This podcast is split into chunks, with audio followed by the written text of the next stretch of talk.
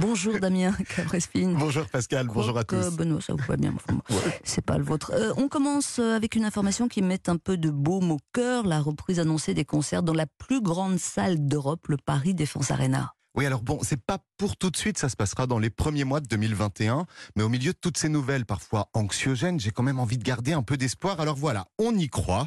C'est le chanteur congolais Kofi Olomide qui devrait ouvrir les festivités le 13 février 2021. On attend ensuite avec impatience évidemment l'immense Céline Dion au mois de mars. Et puis parce qu'on a des goûts vraiment très éclectiques, on se réjouit d'avance en pensant à la déferlante Iron Maiden qui devrait nous bousculer le 11 juillet. Et tout ça, eh ben, vous savez quoi Pascal, ça me donne presque envie d'écouter un peu de hard rock.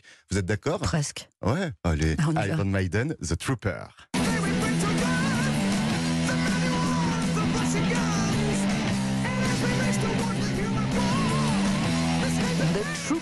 un 14 juillet, bien joué. Aux États-Unis, une triste nouvelle et une fin tragique pour la comédienne Naya Rivera. Le corps de l'actrice star de la série Glee a été retrouvé cette nuit dans un lac californien. La comédienne de 33 ans s'est vraisemblablement noyée. Elle avait loué un bateau le 8 juillet sur lequel elle s'était embarquée avec son fils de 4 ans qui lui a été retrouvé vivant. Alors sa disparition s'ajoute à la longue liste des destinées tragiques pour les comédiens qui ont joué dans cette série culte. Un autre acteur de Glee, Mark Selling, a mis fin à ses jours en 2018 alors qu'il attendait le rendu d'un jugement pour possession d'images pédopornographiques. Et en juillet 2013, c'est le Canadien Cory Mantis qui était mort à la suite d'une overdose. La série qui a passionné des milliers d'adolescents à travers le monde entre 2009 et 2015 semble comme frappée d'une malédiction même des millions, non, d'adolescents. Des millions. Ah, Aux États-Unis, toujours, un film sorti il y a 40 ans est en tête du box-office. Oui, c'est assez étonnant et inédit, mais ce n'est pas n'importe quel film. L'Empire contre-attaque, le deuxième volet de la saga Star Wars, est ressorti vendredi dernier dans les salles américaines et c'est à nouveau un carton plein.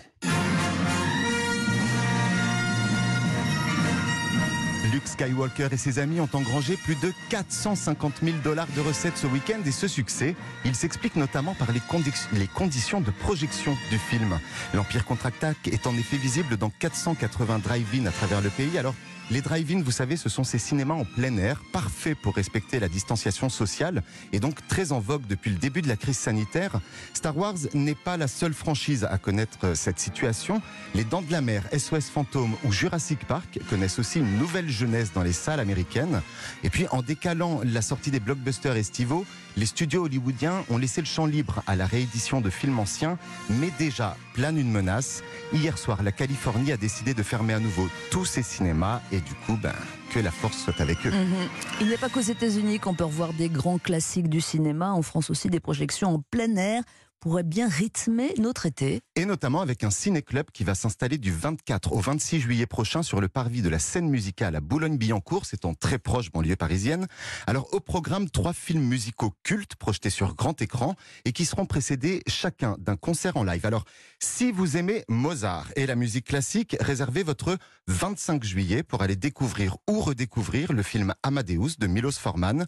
Si vous êtes plutôt jazz, ce sera le lendemain, le 26, avec Ray, le bio consacré à Ray Charles. Et si, comme moi, vous êtes fan de la chanteuse Björk, ça se passera le vendredi 24.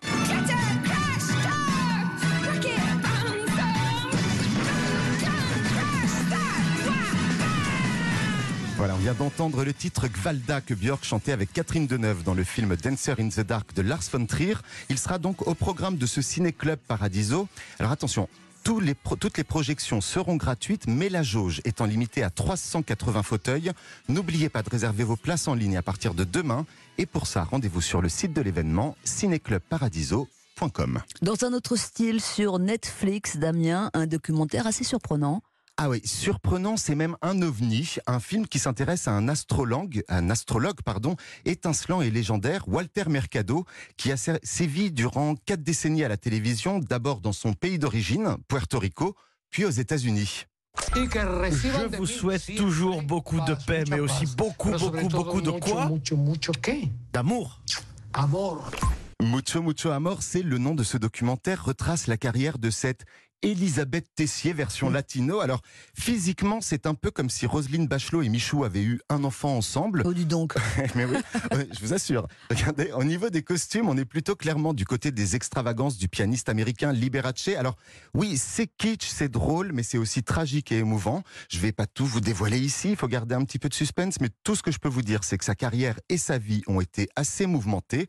Mucho Mucho Amor est sorti il y a quelques jours sur Netflix et c'est définitivement, en tout cas à mes yeux, un personnage à découvrir. On termine en douceur avec des nouvelles du chanteur folk euh, Sufjan Stevens dont j'ignore tout. Alors Sufjan Stevens, vous savez, il avait été nommé en 2018 à l'Oscar de la meilleure chanson originale avec son titre Mystery of Love et il avait connu un succès assez phénoménal en signant la bande originale du film Call Me By Your Name, rappelez-vous.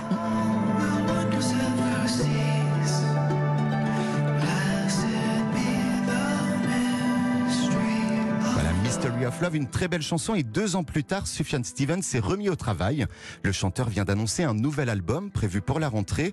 Deux morceaux viennent déjà d'être dévoilés, parmi lesquels le titre America. On reste dans l'ambiance, c'est toujours aussi doux, c'est aérien, c'est vraiment très beau.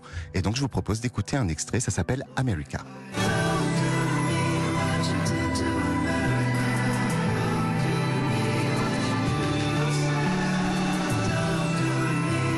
Américain, nouveau titre de Sufjan Stevens. Comme vous dites, merci Damien Caprespine. tu me donnes ton cœur Ouais. D'accord.